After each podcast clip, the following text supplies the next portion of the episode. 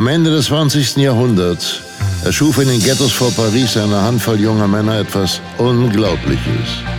Sie trainierten härter, als wir uns vorstellen können und entdeckten ihre wahre innere Stärke.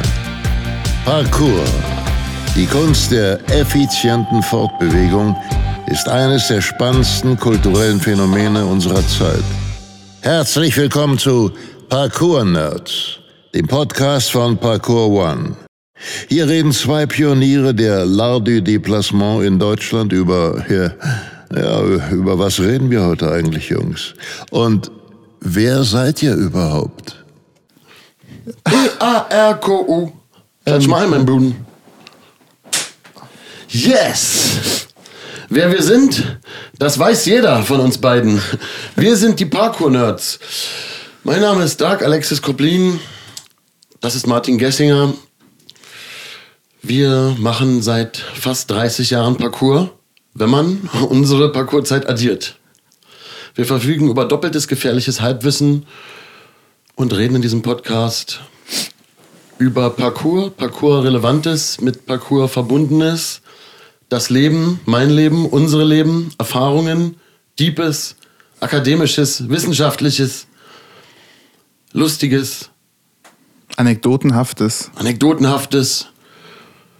Ja, Ab und zu sage ich auch mal was. genau. Wer bist du eigentlich? Willst du ganz kurz, also wirklich in, sag mal, in so ganz wenigen Schlagwörtern, was du so machst?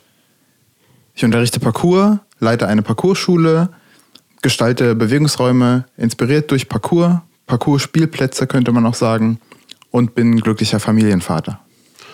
Großartig.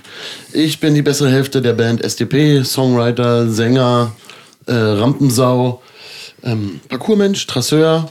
Und ich habe Germanistik und Publizistik studiert und mache mit meinem super Freund Martin jetzt schon echt seit ein paar Monaten diesen Podcast. Es ist wunderbar. In der letzten Folge, Folge 12 war das. Das war die zweite Folge der Doppelfolge mit Dr. Christoph Aderkast über Körper und Geist, Psychosomatik und so weiter. It was amazing. It was amazing. Vielen Dank nochmal, Christoph.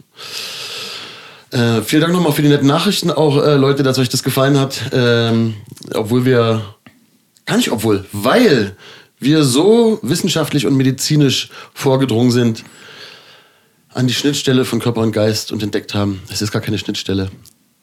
Es ist alles eins. Ja. Surprise, surprise. Surprising. Da kommen wir her. Wo wollen wir denn dann heute hin mit Folge 13? Outer Limits. Grenzerfahrung. Ist zumindest der geplante Name. Ich werde ihn wahrscheinlich durchsetzen. Ja, du hast ihn jetzt ja schon gesagt. Ich glaube, jetzt führt kein Weg mehr dran vorbei. Dreck. Ja, Martin, ich muss mir das noch überlegen, ob wir das so nennen oder nicht.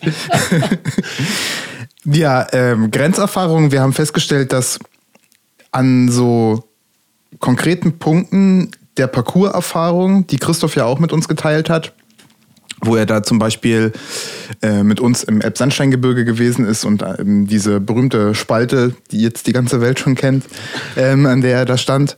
Und für ihn ähm, na, das nicht in Synchronisation war, was er gefühlt und gedacht hat und ähm, wie er sich sozusagen dazu ver- verhalten hat in der Situation. Kannst du nochmal auf Deutsch sagen? Ähm,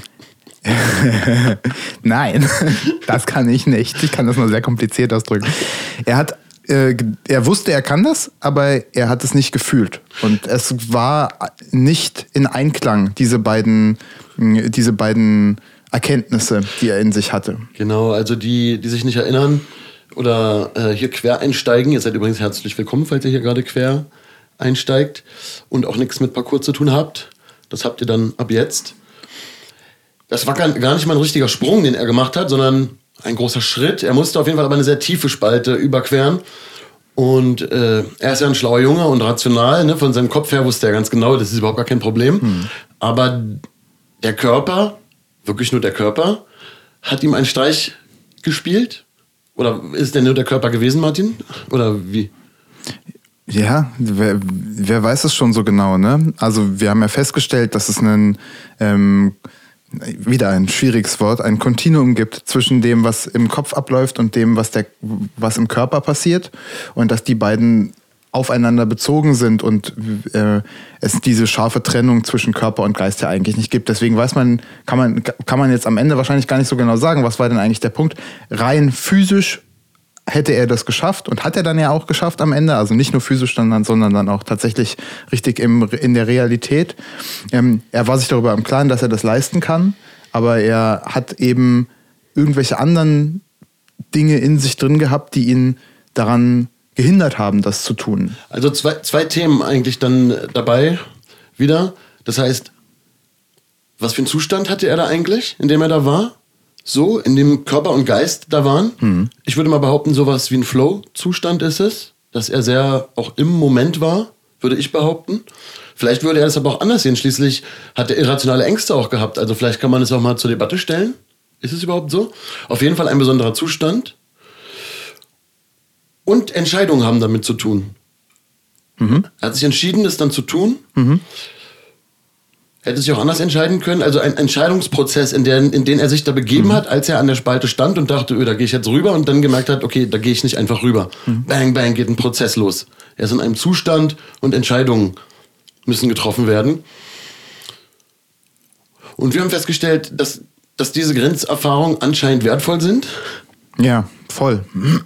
Weil die uns auf eine ganz bestimmte Art und Weise was angehen und mit uns was machen, was wir sonst im so alltäglichen, immer fortwährend gleichen Trott, den wir ja so haben, äh, du weniger als andere Menschen. Nein, Spaß. Also äh, ich habe ja auch ein sehr, sehr abwechslungsreiches Leben. Aber ähm, wir haben festgestellt, dass viele Menschen sehr sehr gleichförmig auch Tag ein, Tag aus unterwegs sind. Und ähm, das ist ja geradezu die Antithese, ähm, die, die, der Gegenentwurf zu dem, was wir, äh, ähm, also was wir da machen im Vergleich zu, zu so einem Standardleben, äh, wo jeder Tag mehr oder weniger gleich abläuft. Weil Das wir ist eben dabei so nicht abwertend gemeint, Stand, St- äh, Standardleben, sondern es geht um, um Es geht um das, wie die Gesellschaft, äh, jetzt bin ich wieder bei dem großen Gesellschaftsthema, wie die Gesellschaft dafür sorgt, dass wir sozusagen einen äh, scheinbar komfortabel jeden Tag mehr oder weniger die gleichen Handlungen vollführen und dabei gut durchs Leben kommen und äh, eigentlich gar nicht so viel äh, Bemerkenswertes passiert, ähm, wo, wo die Dinge sich mal radikal verändern oder wo man mal in eine Situation kommt, wo man eine besonders äh, große Belastung hat oder Ja, also doch schon. Also ich, meine, ich will dir nicht widersprechen, ist ja total dumm. Wir haben ja natürlich ein Ziel, worauf wir hinaus wollen äh, in der Folge. Aber ähm, ich will dich jetzt nicht künstlich auflaufen lassen. Was ich meine, ist doch natürlich Krisenerfahrung, äh, die, die den Leuten begegnen. Also kannst, es läuft ja nicht bei allen immer nach, nach äh, Strich und Faden. Aber oft ist es doch, ist man, äh, ist die Möglichkeit hier bei uns gegeben, in seiner Comfort-Zone zu sein. Jetzt bin ich ja gespannt, worauf du hinaus willst. Und der Alltag scheint ereignisarm vielleicht, aber es brechen doch immer wieder auch Krisenerfahrungen als Grenzerfahrungen hinein. Wovon wir ja aber parkourmäßig gesprochen haben, sind der eher positive, konstruktive Grenzerfahrung. Also das absichtliche ähm, sich in diesen Bereich begeben, nicht nur dann, wenn einen quasi das Schicksal oder so da, da hineinwirft. Habe ich jetzt richtig abgedrehten Scheiß gelabert? Nee, oder? Nee, eigentlich stimmt es schon, was du gesagt hast, aber das widerspricht ja gar nicht dem, was ich gesagt habe. Ähm, denn, also, wir haben ja schon oft darüber gesprochen, dass es natürlich in vielerlei Hinsicht dazu kommen kann, dass man in eine Situation gerät in seinem Leben, für die man tatsächlich nichts kann oder wenig kann. Pass auf, Me- Metaebene, äh, das ist eigentlich Quatsch. Ich bin ein bisschen schuld. Ich wollte eigentlich nur davor schützen, dass es sich so anhört, als würden wir sagen, ah, normales Leben, da passiert ja nie was. Und dann äh, jetzt hier äh, die Parcours-Stories, da passiert aber ordentlich was. Ich wollte das irgendwie nur besser einordnen und dich ein bisschen davor schützen, dass es so klingt, obwohl du es nicht so gemeint hast. Digga, irgendwie, irgendwie, irgendwie Schwachsinn. Guck mal, ich will auch nicht, dass diese Folge jetzt zur Grenzerfahrung äh, für die Leute wird, die sie hören. Ich will eigentlich nur über, ich will eigentlich nur über Grenzerfahrung sprechen. So. das war auch schon eine Grenzerfahrung. Alter, Gerade. ich habe glaube ich gerade gegrunzt gerade beim Lachen. Also es wird, es wird äh, wild. Es wird wild und ursprünglich. Mann, pass auf. Leave your comfort zone, ähm, Grenzerfahrung verlassen, das hat für uns einen Wert. Und darüber wollen wir heute noch mehr sprechen und zwar wollen wir reinsliden auch richtig in die Stories. So, weil es war auch viel theoretisch, was wir in den letzten Folgen wieder bequatscht haben und es soll mal wieder handfester werden Auf jeden. und nicht nur Parcours betreffen, denn das hat die Grenzerfahrung macht ja jeder. So. Ich würde trotzdem vielleicht mal, wenn, ich, wenn wir über Grenzerfahrungen reden, trotzdem mal über den Körper jetzt oder vermeintlich erstmal über den Körper gehen. Also Grenzerfahrungen, die für mich erstmal körperlich auch extrem waren. Und zwar 2010 waren wir mal wieder in Lis, Paris-Evry gewesen, äh, zu einem Yamakasi-Workshop, also ADD Experience Workshop. Und natürlich äh, waren wir da, weiß nicht, fünf, sechs, sieben Tage, keine Ahnung. Und haben nicht nur an dem Workshop-Tag trainiert, sondern haben jeden Tag trainiert. Und die ganze Reise war für mich auf jeden Fall äh, eine Grenzerfahrung. Ich kann mich ja gar nicht mehr erinnern, was wir da alles gemacht haben. Jeden Tag an Training. Also man, in dieser Feuerzeit, in der wir damals auf jeden Fall noch waren, muss man sich das auch so vorstellen, dass wir nicht jetzt irgendwie gesagt haben, wir trainieren jetzt irgendwie zwei Stunden oder wir gehen jetzt irgendwie um 18 Uhr raus und, um 20.30 Uhr sind wir wieder zurück oder so, sondern wir waren, wir haben zusammen gefrühstückt und waren den ganzen Tag unterwegs. Und wir haben zwischendurch Mittag gegessen oder sind woanders hingefahren, aber wir haben im Grunde den ganzen Tag trainiert.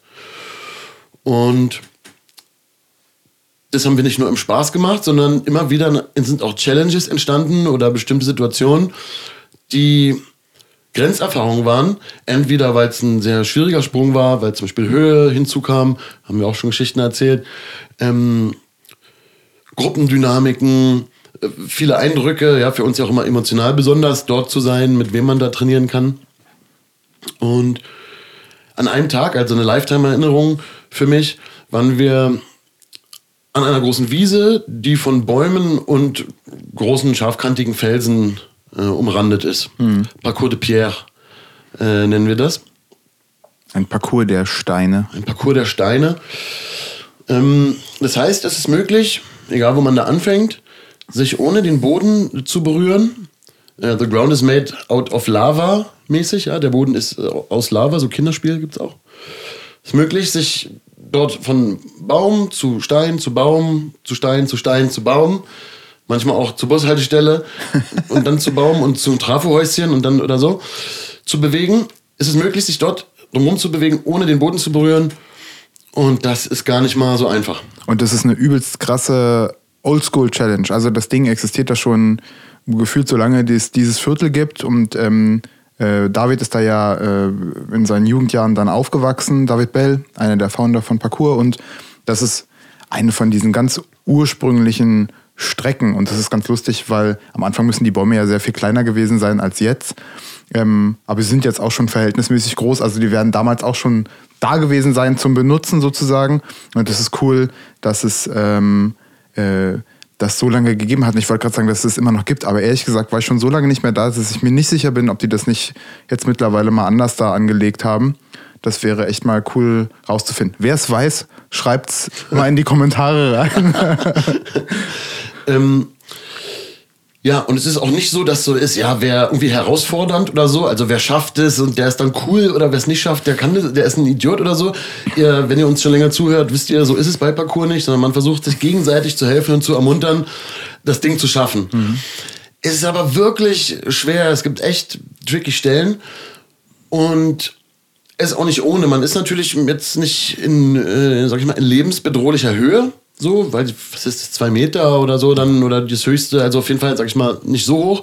Nur, je nachdem, mit wie viel Kraft man sich von einem Baum abdrückt oder wenn man von einem, von einem Ast schwingt und auf einem großen, scharfkantigen Felsen landen will, könnt ihr euch vorstellen, ähm, wenn man da Bullshit macht und man landet irgendwie mit einem Rücken, mit einem Hinterkopf oder irgendwie so auf so einem Felsen, ist es richtig böse. Man kann sich da auch hervorragend die Füße umknicken. Und ansonsten, das ist genau das nächste. Und ansonsten ist halt auch die Trainingsreise halt übelst vorbei, wenn man da so, äh, so auf, auf äh, goofy, äh, sloppy Modus, tollpatschig mäßig da irgendwie seinen Fuß äh, umdreht oder so. Also das ist immer eine ernste Sache, möchte ich nochmal so in Erinnerung rufen.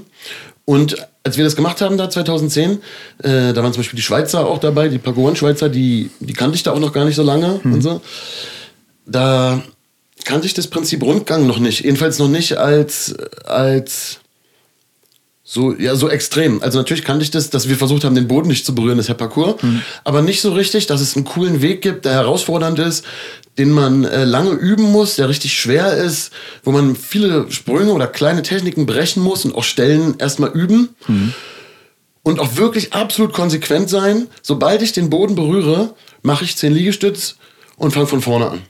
Ganz von vorne. So hat was auch von einem Computerspiel. So. Mhm. Und ich kannte dieses, ich kannte das aber noch nicht, ähm, diese, diese, dieses Prinzip, das so wirklich durchzuziehen. Und ich habe an diesem Tag Stunden verbracht an diesem Parcours de Pierre. Kannst du, wie, wie, ist, ein Parcours de, wie ist deine erste Parcours de Pierre-Erinnerung? Hast du da eine? Ähm. Oder hast du, hast ja einfach so weggerockt, ne? Also ist ja so, muss ich ja mal sagen, es geht ja im Parcours nicht darum, wer besser ist oder nicht, aber Martin ich, Martin hat mir auch schon viel beigebracht. Es kommt noch mal in einer anderen Folge, Martin. Das ist die Pippi, wo du Pippi in den Augen kriegst, das ist die Folge, wo ich sage, was ich alles von dir gelernt habe, was ich nie wieder brauchte. Nee, was ich alles, was ich alles von dir gelernt habe. Ähm, aber ja, deswegen sind für manche Sachen, die für mich natürlich zum Beispiel übelst mental gewesen sein können oder körperlich herausfordernd, kann sein, dass Martin die auch mal so nebenbei gemacht hat und es gar nicht mehr weiß. Tatsächlich glaube ich, das erste Mal, wo ich da gewesen bin, ähm, konnte ich diese ganzen Sachen nicht machen, weil ich mir, also ganz klassisch, davon hatte ich ja schon mal erzählt, meine jungen Jahre sozusagen, wo viel auch schiefgegangen ist. Ich bin da mit einem gebrochenen Arm hingefahren, meine erste Reise. Und ich, ich war eigentlich nur dafür da, Ben zu filmen, wie er die ganze Zeit alle Sachen macht. Und deswegen kannte ich das Ding schon, ohne das gemacht zu haben. Und äh, ich erinnere mich auch daran, dass es sehr, sehr schwer gewesen ist. Aber ich äh, ich kann mich, ich habe keine konkrete Erinnerung mehr, ja, jetzt hatte ich es geschafft oder so. Ich weiß auf jeden Fall, dass ich es geschafft habe. Und ähm, das kann durchaus auf der zweiten Reise ähm, mit äh, Puschen aus Hamburg und Nico gewesen sein, wo wir da zu viert gewesen sind. Das war ein Jahr später ungefähr. Ja, da merkst du mal, ähm, wie unterschiedlich das sein kann, weil für mich ist das ein, meine Parcours und auch Lifetime-Dinger, mein Tag an diesem Parcours mhm. de Pierre. Ähm, ihr müsst euch das auch so vorstellen, also manchmal ist es, man hängt da an so einem Baum und man hängt halt gar nicht in so krass großer Höhe an diesem Felsen. Das heißt, drumherum stehen manchmal Kumpels und mhm. andere, die stehen da einfach. Ne? Also wenn man im Gebirge ist, dann geht es ja nicht, ne? aber da geht es, die stehen einfach daneben und die stehen einfach. Und man hängt da und man hat einen Lifetime-Moment und, und die geben Tipps oder auch nicht oder man spürt ein bisschen so die Spannung. Das Coole ist halt, alle möchten, dass man es schafft und keiner möchte, dass man sich irgendwie wehtut. Man merkt einen, immer einen coolen Vibe, aber trotzdem ist es auch nochmal anders, ob man jetzt alleine in der Ecke kriecht oder ob daneben die Leute stehen. Und ähm, ich kann mich auch an, an einen coolen Moment erinnern. Retoursprünge oder Retours konnte mhm. ich noch nicht so gut. Das heißt, man hängt in einer bestimmten Position am Hindernis mit Händen und Füßen und drückt sich rücklings, also in Richtung des Rückens, in Richtung des Hinterkopfes ab um mit einer halben Drehung dann zum Beispiel auf einem Hindernis zu landen. Und ähm, das heißt, man hängt mit den Händen am Ast, mit den Füßen am Stamm. Hinter einem ist äh, der Felsen, unten hinter einem. Und man muss sich abdrücken, eine richtige Vorspannung haben, die Drehung muss stimmen, man muss genau sein und es ist ein bisschen gruselig, weil man ja nicht die ganze Zeit hingucken kann. Man kann nur so über die Schulter, Schulterblick wie im Auto. Hm. So, da macht man den aber auf jeden Fall richtig. Also da macht man keinen sloppy Schulterblick, da guckt man richtig, volle, wie eine Eule fast. Ja, und ähm, das war für mich damals ganz schön gruselig, vor allem in dem Moment. Und ich war auch schon super fertig von den ganzen Trainingstagen und von dem immer wieder das Probieren. Ich habe lange gebraucht, bis ich an die Stelle kam. Fixu, also Felix äh, Paco One, Gründer aus der Schweiz, hat mir gut zugeredet und mir Tipps gegeben und so. Und ähm, ich, ich und dann habe ich es geschafft. so. Und wahrscheinlich, wenn man das jetzt in einem Video sehen würde, würde ich irgendwie da so hin plumpsen so ein bisschen oder ja. so. Und es ein, äh, war ein Lifetime-Moment für mich was aber damit zu tun hatte, was für einen Weg ich gegangen bin, um überhaupt an diesen Baum überhaupt zu kommen, ja. über diese Felsen und was für Iduré-mäßig ich strecke auch an dem Tag und an den Tagen eben schon gegangen bin, wie sehr meine Arme wehgetan haben. So, einfach auf blöd gesagt. Und die Haut an den Händen. Ja, das sind, das sind Dinge, die, wenn man nur Parcours-Videos kennt, leicht vergisst, wenn die Sachen schön einfach aussehen. Zum Beispiel wie nach, nach, nach einer gewissen Trainingszeit an rauen Oberflächen wie die Haut sich anfühlt, wie die Haut nicht mehr da ist. Ja. ja? Um die Geschichte dann mal ein bisschen äh, abzukürzen, habe ich das sehr, sehr lange so gemacht und äh, Momente der Art haben sich da, äh, haben sich da ange, angeschlossen. Und ich konnte mich zunehmend äh, nicht mehr festhalten. Also meine Arme haben wirklich gestreikt, weil einen Baumstamm zu umarmen ist halt wirklich bitter. Und im Rückblick betrachtet, im Rückblick betrachtet auch, es hätten mich keine 10 Millionen anderen Menschen der Welt dazu bringen können, diese Strapazen auf mich zu nehmen. So, ich wüsste gar nicht, was man hätte machen sollen. Ich bin ja auch nie so geldfixiert gewesen und so. Es hätte schon sehr, sehr viel Geld sein müssen, damit ich dann für Geld gebe ich mir den Film. So, ne? Also, so, und damals war das für mich so normal. Ich wollte es einfach nur hm. schaffen. Und ähm, ähm, ich bin da sicherlich auch so über, über, über meine, meine anatomischen Grenzen hinausgewachsen. Und am Ende des Tages, ich, also ich habe es dann geschafft, und ähm, am Ende des Tages haben äh, meine Arme gestreikt, die sind von alleine. Also, das ist jetzt, sag ich mal, sportwissenschaftliche, medizinische Sicht jetzt auf jeden Fall nicht unbedingt das Ausmaß an Training gewesen, das man irgendwie machen sollte. Mhm. Aber wir sind ja beim Thema Outer Limits Grenzerfahrung. Meine Arme sind von alleine so, so hochgegangen, so ein bisschen so. Wir haben so gegessen, es war so schlimm. Am nächsten Tag war der Workshop, ja, Makasi-Workshop. Und ähm, ich dachte so, Alter, jetzt habe ich doch schon wieder verkackt. Ich Vollidiot, ja. Und äh, so, und ich dachte in dem Moment natürlich, ich habe alles verkackt. Dabei erzähle ich doch gerade euch äh, auch eine Geschichte, die so positiv ist in meinem Leben. Was hast du denn genau verkackt? Ich habe zu viel gemacht. So, und ich habe einfach meinen Körper, ich hab meinen Körper runtergerockt, ich habe meine, hab meine Ressourcen nicht richtig eingeschätzt, ah. ich habe es übertrieben mit dem scheiß Parcours de Pierre. Warum muss ich den unbedingt zu Ende machen? Kann ich doch ein andermal zu Ende machen? Ich bin doch wegen dem Workshop hier. Ne, ne, ne, ne, ne. Jetzt tun mir die Arme weh. Das ist doch kein Respekt mit dem eigenen Körper. so, gar nicht positiv war das für mich. Mhm. So. Und ist ja jetzt, wie gesagt, kein Spoiler, also, weil ich habe ja schon erzählt, wie positiv das Ganze jetzt im Nachhinein für mich war. Aber so ist der Abend quasi für mich gewesen. Mhm. Am nächsten Tag kommen wir da an, Kathedrale, Evry, übelst cool, Yamakasi-Schüler sind da, haben zwar keinen Plan, was sie mit uns machen sollen, aber sind auf jeden Fall da, bauen da irgendwas auf und äh, wir fangen irgendeinen Workshop an und den ersten, oder machen uns warm, was immer schon sehr anstrengend ist. Und ich denke so, ah, geht ja einigermaßen krass, wow, mal wieder mehr Power, als ich dachte. Und dann machen wir den ersten Workshop bei äh, Forest, ne, auch, auch eine sehr bekannte Figur aus der Anfangszeit von Parkour. Und es war ein cooler Workshop und ich mochte das immer nicht so angeleitet zu werden. Das war nicht mein Ding eigentlich, ne? muss ich auch mal dazu sagen. Äh, ich bin da sehr allergisch gewesen, aber da war mein Respekt groß genug, dass ich sage, okay, da, bei Yamakasi-Leuten oder so mhm. gehe ich hin, dann mache ich das. Und da hatte ich auch eine coole Erfahrung, aber dann musste ich aussteigen dann, dann bei dem danach oder so, weil meine Arme haben einfach, also die haben nicht mehr funktioniert, ne? Das ist einfach fest gewesen. Die haben sich verkrampft. Der Bizeps ist dick geworden und so. Und wir hatten ja ein paar Physiotherapeuten unter uns. Ich habe dann den Rest des Tages damit verbracht, ähm, so irgendwelches Zeug auf meine Arme zu schmieren und so auf dem Hotelzimmer, in diesem dreckigen Hotelzimmer bei 35 Grad zu sitzen und so meine Hände, äh, meine Arme Armbeugen und meine Bizepsmuskeln und so zu, zu klatschen und zu massieren, Alter, und so. Das war so erbärmlich. Und ähm, und, und ich dachte halt nur, also für mich war das ganz schlimm, Alter. Ich dachte, ich habe, also ich dachte schon, ich habe versagt. Jetzt nicht von den Leuten, aber ich konnte den Workshop nicht machen. Ich habe meine, wie gesagt, Ressourcen falsch eingeschätzt. Jetzt sitze ich auf dem Hotelzimmer, guck französisches Fernsehen und klatsche irgendwie meine Arme wie so ein Junkie auf dem Bahnhof, so. Und der, der, der, die Reise ist auch vorbei und ich bin halt ein Vollidiot. So. Ähm, glücklicherweise, also erstmal haben die anderen natürlich, sind ja auch da und die anderen sind jetzt eben auch nicht so, dass sie sagen, ja, du Vollidiot, ich weiß ja nicht, wer hier zuguckt und was ihr für Leute kennt oder so, die, sondern die anderen wirklich sind nett zu einem, ne, und helfen einem auch da durchzukommen. Glücklicherweise ging das mit allem, dass ich auch den Rest des Urlaubs äh, da trainieren konnte und habe keine Erinnerung daran, dass ich irgendwas nicht machen konnte, sondern ich habe nur Erinnerung daran, wie geil dieser Urlaub war und ähm, und wie krass ich, ich halt für mein Leben da Dinge verstanden habe und danach gab es halt Rundgang in meinem Leben und ich konnte auch als Lehrer, also das auf andere Dinge im Leben übertragen natürlich, aber auch als Lehrer ähm, mit diesem Rundgang-Spirit voll viel erreichen bei Leuten. Da geht voll die Lampe an, da geht voll die Computerspiel-Experience-Lampen äh, an. Hm. Und ja, das war sicherlich, das war sicherlich einfach über die Grenze. Das war zu viel. Ich hatte auch die Rückmeldung, dass es zu viel war in dem Urlaub und ich musste auch, ich war wegen dem Workshop da, den konnte ich nicht mhm. zu Ende machen. Ich weiß ja nicht, was ich da noch erlebt hätte.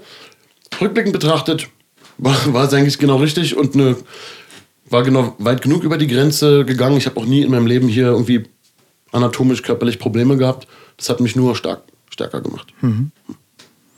Ja, voll, voll spannend und ähm, cool, weil das zeigt auch nochmal, wie wie stark so eine intrinsische Motivation sein kann, ne? dass man halt, weil du sagst, wer hätte dich sonst davon überzeugen können, so lange daran so zu arbeiten, dass man am Ende auch wirklich gar nicht mehr sich vernünftig bewegen kann. Das ist ja auf, ein, auf, so, so das erste Hören, sage ich mal, klingt das ja vollkommen kom komplett widersinnig. Aber wenn man da eben was, was Gutes mit verknüpft, dann ist es, äh, dann ist es ja dann ist es klar, warum das so passiert. Mich dazu zu zwingen, wäre Körperverletzung und wäre gegen, keine Ahnung, die Menschenrechtskonvention oder so. ähm, was ich aber auch spannend finde, ist, das ist ja jetzt eine Grenzerfahrung, die ist ja eben erstmal primär eine körperliche, hast du ja auch schon so gesagt, ne? Also da geht halt wirklich gar nichts mehr. 100, also körperlich, mhm. 100% negativ. Mhm, genau. Und was man daraus eben äh, das ist ja trotzdem nicht zwangsläufig schlecht, diese äh, Grenzerfahrung. Ne? Mhm. Also auch wenn du sagst 100% äh, negativ sozusagen, weil was ziehen, was ziehen wir da raus jetzt?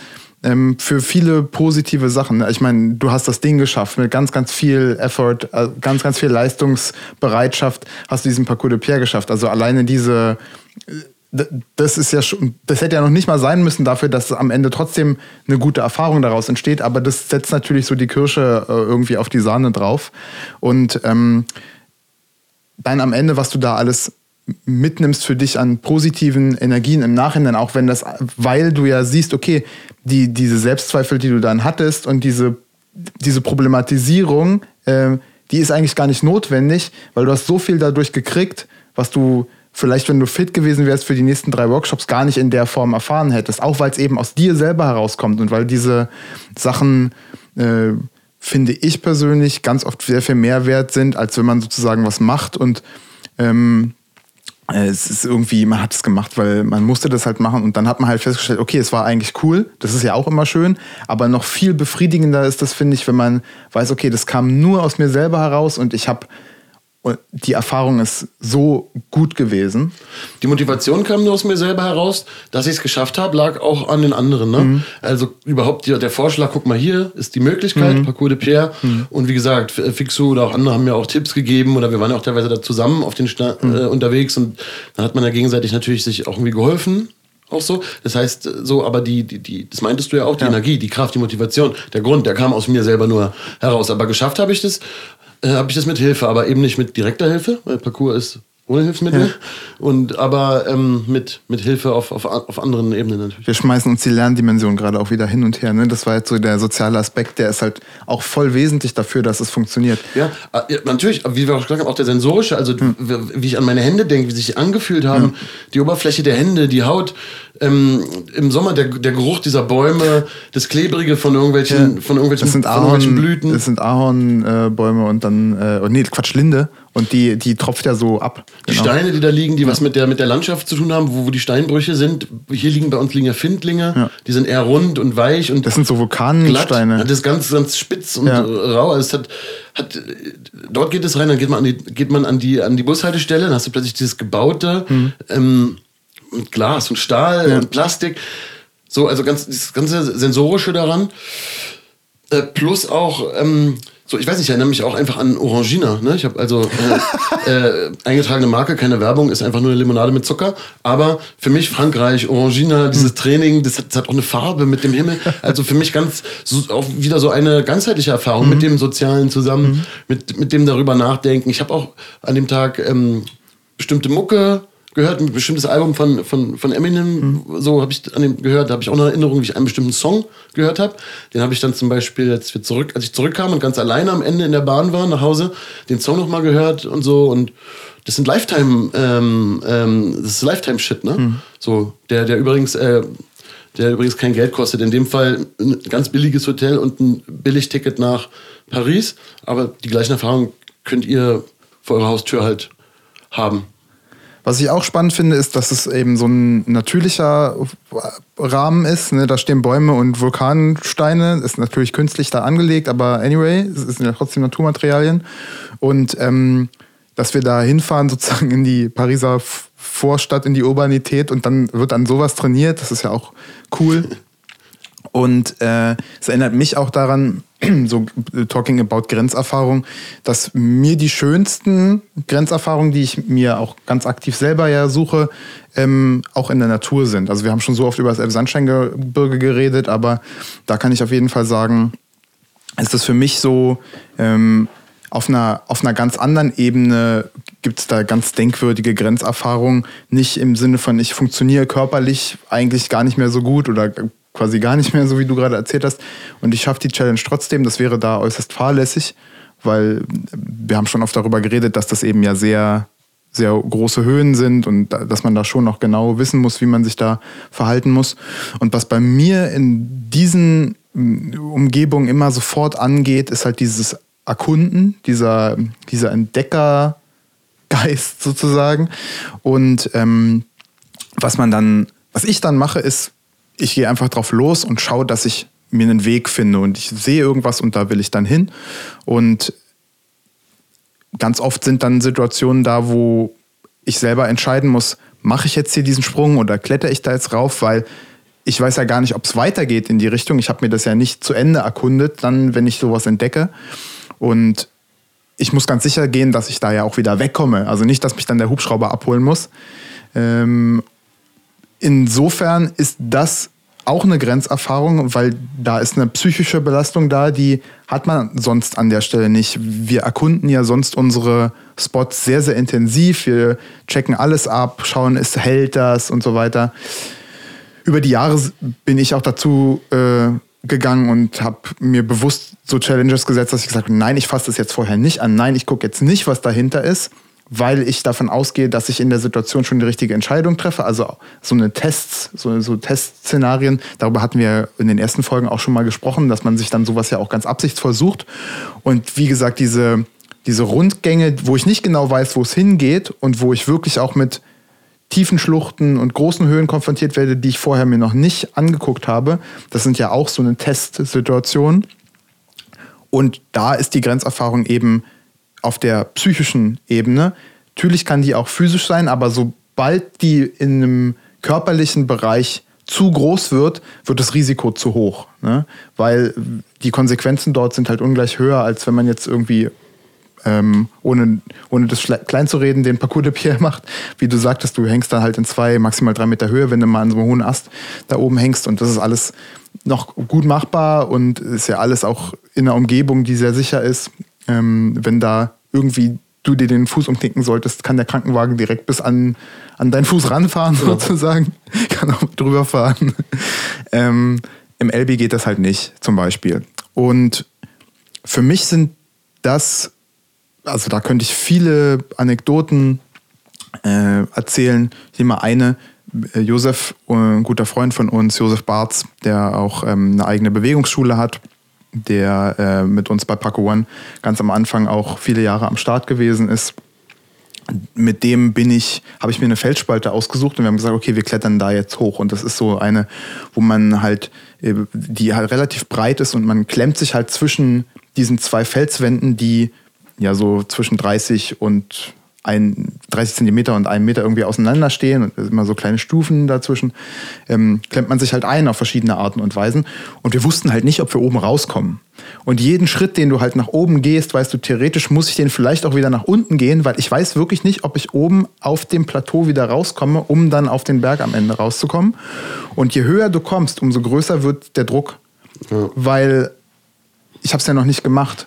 Und ich muss sozusagen jeden Schritt, den ich nach oben gehe, weil das ist ja auch alles ungesichert, sicher sein, dass ich den auch wieder runtergehen kann, was, gar, was oft gar nicht so einfach ist, weil die Bewegungen nach oben immer anders sind als Bewegungen nach unten. Und das ist eine Sache, da ähm, habe ich ganz denkwürdige Erinnerungen dran an diesen, an diesen Aufstieg beispielsweise, den ich danach noch viele Male wiederholt habe. Das letzte Mal mit Andy Day, ähm, der viel, viel klettert in Fontainebleau, äh, der viel bouldert dort. Andy Day, ganz bekannter Parcoursfotograf und überhaupt ein äh, Fotograf, der schon auch von Beginn an in der Parcoursszene unterwegs gewesen ist. Und äh, mit dem bin ich da hochgeklettert und für den war das auch, so sagte er, auf jeden Fall eine sehr, sehr, sehr, sehr denkwürdige äh, Sache und gar nicht so einfach für ihn auch damit mental umzugehen, obwohl er ja sogar schon wusste, dass es geht, weil ich habe ihm gesagt, wir sind da schon hochgeklettert und ich bin jetzt nicht, ich bin jetzt kein Boulderer oder Kletterer, ich habe keine besonders guten Kletterfähigkeiten, sage ich mal, technischer Natur. Ich kann mich halt nur mental aufgrund dieser, dieses Trainings gut unter Kontrolle halten. Also ist, und nochmal wegen den Grenzerfahrungen, mhm. oder ich sag mal so, Martin macht da so, hat da so eine Schluchtendinger gemacht auch und mit Josef und so eine Sachen, das, da, da geht, also ich würde sterben vor Angst, so, das ist schrecklich. So, und äh, also da habe ich wirklich immer, äh, wirklich immer krasse, äh, krassen Respekt dafür gehabt, ähm, ja, wie, wie stark du da bist oder wie, wie weit da deine Grenze nochmal woanders ist als, als meine Grenze, mhm. auf jeden Fall. Mhm. Ähm, bei dem Parcours de Pierre war die Grenze ja auch, habe ich ja eingeordnet, meine persönliche Parcours-Biografie mhm. und auch die, eher die Dauer, die Konsequenz und mhm. die, diese Belastung, die, mhm. die, die, wirklich die Dauer. Bei dir ist es ja auch eine gewisse, sag ich mal, Unberechenbarkeit auch, die da reinkommt, die die, die Grenzerfahrung ermöglicht. Also mhm. damit will ich sagen, wir äh, merken jetzt gerade, was das bei der Grenzerfahrung irgendwie da ist irgendwas Extremes. Also Grenze, klar, es hat irgendwas mit Extrem ja. zu tun. Da, bei mir war es da die Belastung ja. und bei dir ist es äh, da auch das Extreme, die möglichen Konsequenzen ja. durch die Höhe und so, aber auch diese gewisse Unberechenbare oder wie wirst du es beschreiben? Also das mit dem, dass du den Weg nicht genau kennst und auch der Rückweg ja im Grunde nicht, nicht klar ist. Genau, das sozusagen setzt eigentlich den, ähm, setzt eigentlich so den Rahmen für in dem Augenblick wirklich ganz mit ganz grundlegenden Entscheidungen konfrontiert zu sein. Also so intensiv, wie es sonst und so klar auch, wie es einem sonst im Alltag eben nicht ist oder oft nicht ist, weil äh, das muss man machen, damit man sicher oder mehr oder weniger sicher ist. Ne? Wenn ich mir nicht genau überlege, wenn ich den Schritt jetzt nach oben mache, kann ich den auch wieder nach unten machen? Mache ich es, mache ich es nicht? Das, da, das ist nicht eine ja, ich weiß, dass ich das kann oder nee, ich weiß, dass ich das nicht kann, Entscheidung, sondern das sind ganz minutiöse Abwägungen und da verhandelt der Bauch mit dem, äh, mit der Kognition, also die, die, Emotionen und das, was man so denkt und was man weiß, was man kann und wo man vielleicht nicht genau weiß, kann ich das denn jetzt hier noch abrufen? Das verhandelt man alles miteinander und wenn man da nicht klar ist in, in der Entscheidung und wenn man vor allen Dingen nicht klar ist in dem Weg, wie man zu der Entscheidung kommt, dann äh, setzt man sich einem unnötigen Risiko aus, beziehungsweise ist gar nicht in der Lage, diese äh, das zu machen in der Situation. Und das finde ich eigentlich so spannend. Das ist, das, das ist die Grenzerfahrung für mich, die da eigentlich die größte Rolle spielt. So krass gefordert zu sein, eine Entscheidung zu treffen oder nicht. Und das ist ein bisschen so ähnlich wie das, was äh, Christoph zum Beispiel erzählt hatte, weil er wusste ja auch, er kann das physisch, also in dem Augenblick war er sich sogar klar, also die, das hatte er schon quasi mhm. fertig verarbeitet. Er kann das physisch, aber er kann das gerade irgendwie nicht tun. Was ist denn jetzt der Grund, warum er das nicht tun kann? Und da anzurühren und äh, festzustellen, was hindert mich, was, äh, was, was bringt mich dazu, das jetzt zu wollen, aber was hindert mich daran, das dann tatsächlich herauszuführen, das muss man schon ein ganz gutes Stück klargekriegt haben wenn man sozusagen das in Kontinuität macht, weil je höher man kommt, desto mehr muss man diese Art von Entscheidungen bei diesem Felsspalt jetzt zum Beispiel dann eben einfach auch treffen können. Und das finde ich so, das finde ich so spannend. Und das ist auch sehr, sehr anstrengend. Also auch körperlich dann irgendwann anstrengend, aber es ist auch geistig anstrengend und jeder kennt es, wenn man sich lange Zeit irgendwie konzentriert hat, dann ist man auch körperlich alle, ohne dass man, dass, dass der Körper sich eigentlich wirklich bewegt hat. Also es ist so eine Ermattung. Man kann das also auch, also ich kann das auch nicht lange machen. Das ist dann einmal so eine Action am Tag, maximal zwei oder so. Und dann ist, äh, ist das auch gut.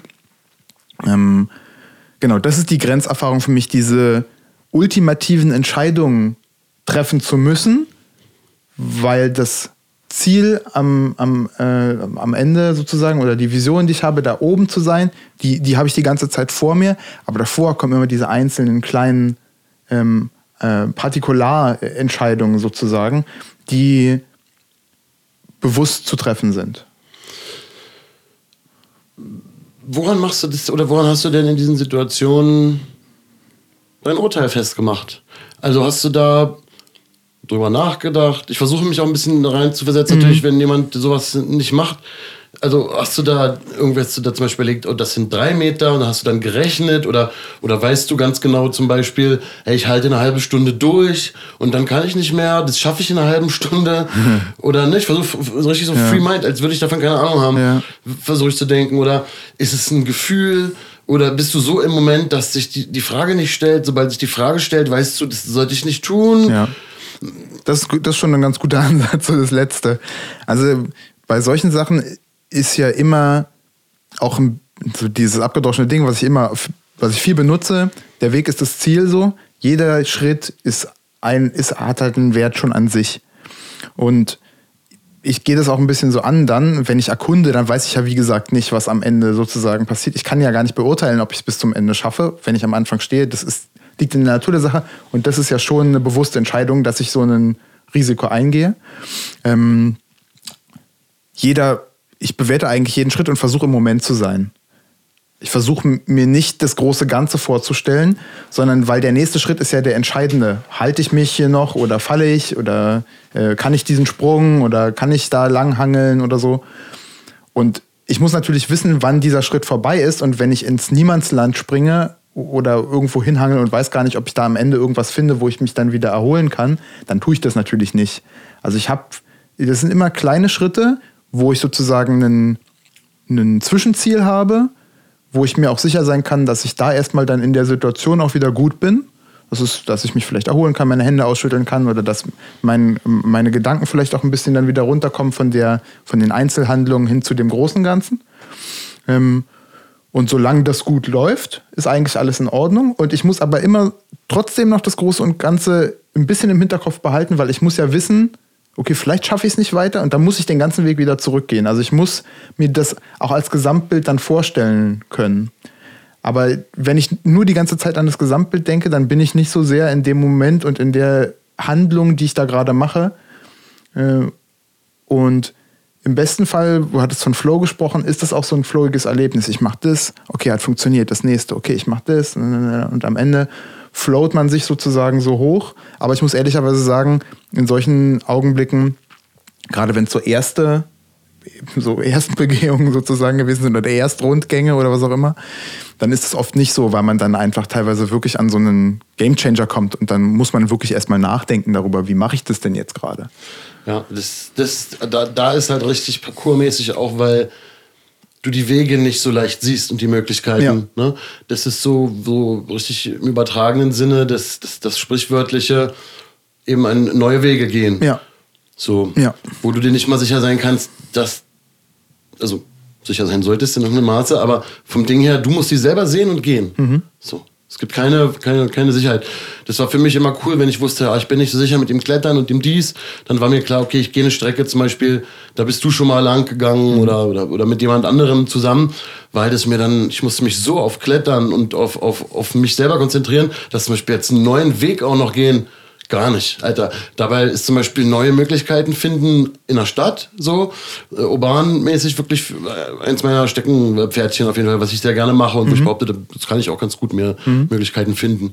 Aber das war dann teilweise dann zum Beispiel, habe ich richtig gemerkt, dass da ist dann nicht mehr so viel mit Möglichkeiten finden. kommt in dem- zu viel zusammen. Da kommt zu viel dann zusammen. Da kommen wir nämlich genau zum Thema, weil diese Grenzerfahrung, irgendwie muss irgendwas extrem werden, aber es dürfen nicht alle Stellschrauben extrem werden. Ja. Ne? Wie ich gerade gemerkt habe, da kam dann zu viel für mich zusammen. Es ist zu viel Grenze. Also die Höhe, das Klettern, die Natur und die neuen Wege erkunden und gehen und ausprobieren und dann auch noch nicht genau wissen, wie mit dem Rückweg. Too much. Dann in dem Fall für mich. So. Ähm, wir müssen also die richtigen Stellschrauben haben, um die Grenzerfahrung extrem zu machen, aber nicht zu extrem. Ja. So, also es, Ja. es geht ja, es, vielleicht arbeiten wir das mal so am besten äh, äh, hinaus, das kannst du auch gleich nochmal dann genauer machen. Was die Gemeinsamkeit, wir haben ja den Unterschied von den beiden Erlebnissen, die wir geschildert haben, gesagt. Ne? Körperliche, äh, körperliche Vollermattung, die, die Höhe plus un, unbekannte Wege gehen, als die Faktoren, die dann das Ex, Extreme machen.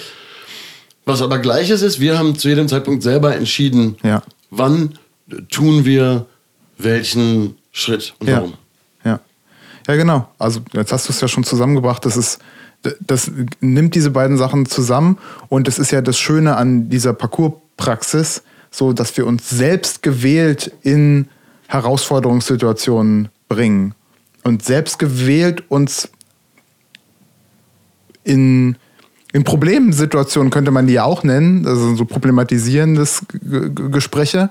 Äh, so, aber das ist ja genau das, was wir wollen. Wir wollen das ja, weil das ein gutes Gefühl ist, ganz platt ausgesprochen, wenn man das am Ende dann auch geschafft hat und man merkt für sich, was einem das bedeutet und was man da eigentlich über sich lernt, wie man näher, man kommt da näher an sich man kann das, wir haben das ja schon viel beleuchtet auch, äh, was das alles auslöst.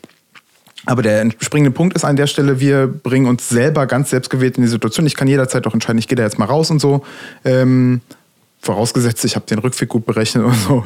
Das macht es vielleicht dann auch nochmal spannend, ähm, was ich da gerade erzählt habe, äh, an, an meinem Beispiel. Aber wir haben ja auch schon Parcours-Situationen gehabt, fällt mir jetzt auf, die nicht, also wo wir selber auch Entscheidungen abgeben müssen, ne? wo wir selber gar nicht ähm, alles in der Hand haben und die Situation dann nochmal auf eine andere Art extrem ist. Genau, also wenn ich mir vorstelle, ich werde verfolgt, mhm. Selbstverteidigungssituation mhm. oder ein Tier, kann ja auch sein, ja. oder ein Feuer äh, zwingt mich einen anderen Weg zu nehmen, mhm. ähm, Erdbeben, Naturkatastrophen, Terroranschläge, ähm, ihr wisst Bescheid, es gibt viele Gründe, warum äh, man plötzlich in Not geraten könnte und äh, die Entscheidung einem abgenommen werden, wohin man geht und welchen Weg man nimmt. Mhm. Genau. Ähm, und das sind sehr abstrakte Sachen, aber ganz konkret können wir ja über auch Sachen sprechen, oder? Also äh, beispielsweise mit Parko One haben wir sehr, sehr früh auch schon Anfragen gehabt für so Stunt-Double-Sachen und Filmarbeiten. Äh, du hattest vor kurzem auch noch mal was für ähm, den TKKG-Film, äh, wo, äh, so, so äh, das ne, war, auch eine ganz nice Verquickung. Genau. Ähm, 2018 äh, TKKG Kinofilm. Titelsong von SDP. Ich bin im Film als Parkour-Polizist und Paco One hat auch die Parkour-Stunt-Doubles gemacht genau. und die Parkour-Choreografie, die Verfolgungsjagd, Choreo Verfolgungsjagd, Choreografie. genau. Und wir äh, haben das früher sehr viel mehr noch gemacht, auch ähm, als jetzt, weil wir uns hauptsächlich aufs Coaching als Parkourschule eben fokussieren. Aber ab und an gibt es sowas immer auch nochmal. Und das ist eine Situation, die ja ganz, ganz anders ist, weil da sagt dir jemand, oh, und bitte, und dann musst du Höchstleistung abrufen. Und im Film geht es ja, wenn es Parcours und Stunt und so, das sind ja alles sehr spektakuläre Sachen. Also es ist dann auch kein Kleinkram, den man da macht, sondern das sind halt irgendwelche Dach-zu-Dach-Sprünge oder äh, Sachen eben, die wirklich auch, die sollen ja gefährlich aussehen. Und in der Regel sind die dann auch ziemlich gefährlich Natürlich ist beim Film alles auch immer gerne gesichert und teilweise muss das auch so sein aus Versicherungsgründen. Aber das äh, ist trotzdem so, dass man hört das ja auch immer wieder. Also bei so großen Actionfilmen, da rechnen die schon fast äh, so äh, Sachen mit ein, dass da Stuntmänner draufgehen bei, bei diesen Sachen ähm, ins Budget, weil das, das kann halt immer passieren. Und äh, wir gehen das natürlich als Trasseure dann ganz anders an. Wir machen da auch nur die Sachen, wo wir ganz hundertprozentig sicher sind, dass wir die können. Ich will nicht sagen, dass Stuntmen das nicht machen oder Stunt-Women äh, das nicht machen, aber wir arbeiten ja nochmal auf eine andere Art und Weise. Und wenn wir angefragt werden, werden wir auf unserer, äh, angefragt aufgrund unserer spezifischen Bewegung und wie wir uns bewegen können. Und das machen wir ja auch anders als so ein Stuntman. Die machen ja alles Mögliche von brennende Autos fahren und irgendwie in Vehikeln über irgendwas rüberspringen und sowas machen wir alles nicht. Ach so. Das ist nicht Parcours. äh, sondern, ne, also ich habe schon gesagt, so Dach-zu-Dach-Sprünge oder irgendwelche Sachen, wo man eine Häuserwand hochklettert oder dergleichen mehr.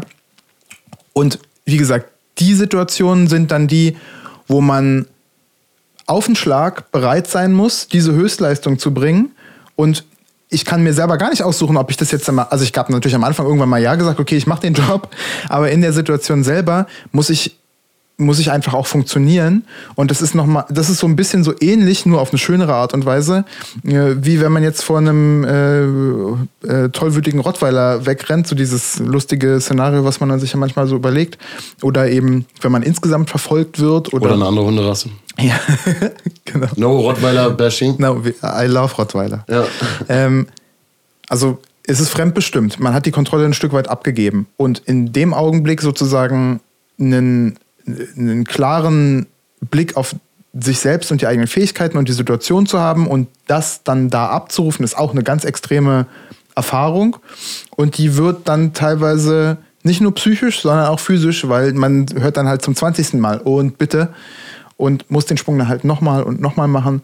Und ähm, das sind dann auch immer so spannende Sachen auf der sozialen Ebene, wie verhandelt man das und so, aber das nochmal auf einem anderen Blatt. Also da kommen ganz, ganz viele Dinge zusammen, die äh, entscheidend dafür sind, dass die Situation extrem wird. Und deswegen ist das so entscheidend, dass die Parcoursache da läuft.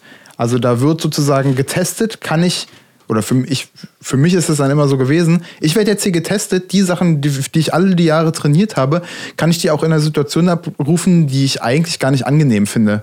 Weil es ist zwar vielleicht ganz interessant und schön, mal so gefilmt zu werden bei dem, was man da so macht, aber ich glaube, wir beide sind jetzt nicht so diejenigen, die das so besonders hart abfeiern, da in so einer in so einem äh, in so einer Maschine drin zu sein, wo es darum geht, das nächste und das nächste Bild zu machen und so weiter. Und manchmal ist das ein bisschen angenehmer, je nachdem, wer das macht, und manchmal ist es ein bisschen unangenehmer.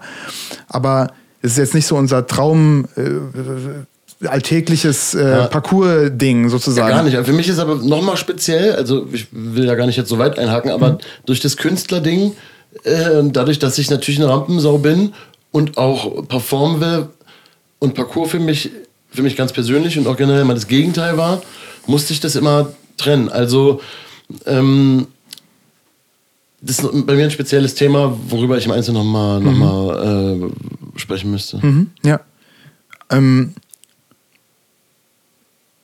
ich will noch kurz drauf, ich habe gerade überlegt, was waren denn das alles, weil das ist, ich habe so viele Sachen gemacht auch und teilweise vergisst man die dann auch irgendwann. Ich war zum Beispiel mal, ich habe einen Imagefilm für die AIDA gemacht und ich bin, wir durften den leider nie veröffentlichen, was super schade ist, ja, weil der ist ziemlich episch, also äh, ich fände den auch übrigens episch, wenn Dark den gemacht hätte. Ähm, ich hätte ihn aber nicht gemacht, weil du hast gesagt, es ist nicht so schlimm, aber ich spoilere es mal, Martin, äh, äh, Martin macht halt geile Sprünge zwischen diesen Buchstaben an diesem, an diesem Kreuzfahrtschiff und ich muss mal sagen, in dem Video sieht es auf jeden Fall schlimm aus. Ich weiß nicht. Also, es ist ziemlich hoch gewesen, wie gesagt, aber das ist ja immer genau das Thema. Also das ist das Schöne an diesen Drehs, das will ich auch nochmal sagen, weil ich ja gerade so gesagt habe, eigentlich ist es gar nicht so schön. Ähm, das stimmt natürlich nur bedingt. also wenn ihr gerade an einem Computer oder einem Handy in der Hand habt oder so, googelt doch einfach mal so eine AIDA, so ein Bild äh, oder eine andere äh, Suchmaschine. Äh, guckt euch ein Bild von der AIDA an und stellt euch vor, ihr müsst da zwischen den Buchstaben hin und her springen. Ähm, ist auf jeden Fall eine Grenzerfahrung. Das wollte ich aber. Und das ist eben genau das, was ich meine. Ähm, ich habe das ja vorgeschlagen. Ich habe die meisten Sachen für diesen Dreh, wir waren dann eine Woche auf dem Schiff, irgendwie in den Kanaren rumgeschippert und haben halt, wenn die Landgang hatten, haben wir immer auf dem Schiff gefilmt. Und äh, das ist das Schöne dann, dann kann man halt auch Sachen machen, die ich ansonsten natürlich niemals tun würde.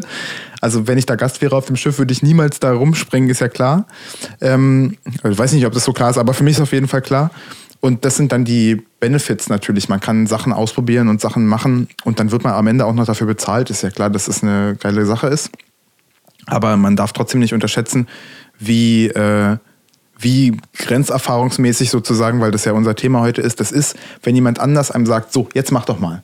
Äh, und du musst genau alles abgecheckt haben vorher und du musst, es ist auch eine Grenzerfahrung dann zu sagen, nee. Ne, also, weil du bist ja, du, ich meine, du wirst ja bezahlt, du bist ja dafür da. Ja, und der Druck, der entsteht, der, ist, ist, schon eine, ist schon eine Grenzerfahrung. Genau, ganz genau. Und äh, wir kommen auch wieder, also da komme ich auch wieder direkt zurück zu dem Beispiel von Christoph. Wie sehr hat der vielleicht den Druck von anderen gespürt in dem Augenblick? Ne? Das waren ja standen ja schon Leute auf der anderen Seite ja. und so. Und da haben wir auch schon oft drüber geredet. Die, das, was du meintest, dieses intrinsische Ding bei dem Parcours de Pierre, da hat ja niemand gesagt, so Dark, mach mal jetzt. Und, und niemals hättest du dich diesen, diese vielen Stunden da reingegeben, wenn du wenn du das nur gemacht hättest, weil jetzt andere auch diesen Parcours de Pierre gegangen sind. Dafür kenne ich dich viel zu gut. Ja. Ähm, ich weiß nicht, ob das überhaupt jemand machen würde, der auch sehr, sehr viel Wert darauf legt, anderen ähm, zu gefallen oder eben den, den Meinungen zu genügen oder so weil das eben einfach so lange und so langwierig äh, gewesen ist in dem Fall. Aber ja, das sind, eher, das sind eher die, die dann irgendeinen Grund vor sich selber genau. finden, warum es nicht genau. möglich ist. Es gibt dann irgendeinen Weg raus, auch wenn man vielleicht selber gar nicht so genau begriffen hat, dass man sich eigentlich das von nur gerade leicht mhm. gemacht hat. Das ist ja auch die Schönheit von Parcours und unser, diesem, die, diese Ehrlichkeit, die wir da versuchen aufzubringen, dass uns das eben nicht allzu häufig passiert. Wir sind davor auch nicht gefeit, aber das ist schon auch wichtig. Und dieser Druck, der ist eben auch so in so einer sozialen Situation unter Umständen da. Aber gerade wenn es um so einen professionellen Dreh geht, beispielsweise, da ist der dann nochmal auf einer ganz anderen Ebene und der ist auch für alle offensichtlich und klar, der ist auch ausgesprochen. Und damit wird das Ganze nochmal in eine andere Qualitätsebene gehoben, äh, was da so für sozialer Druck da ist.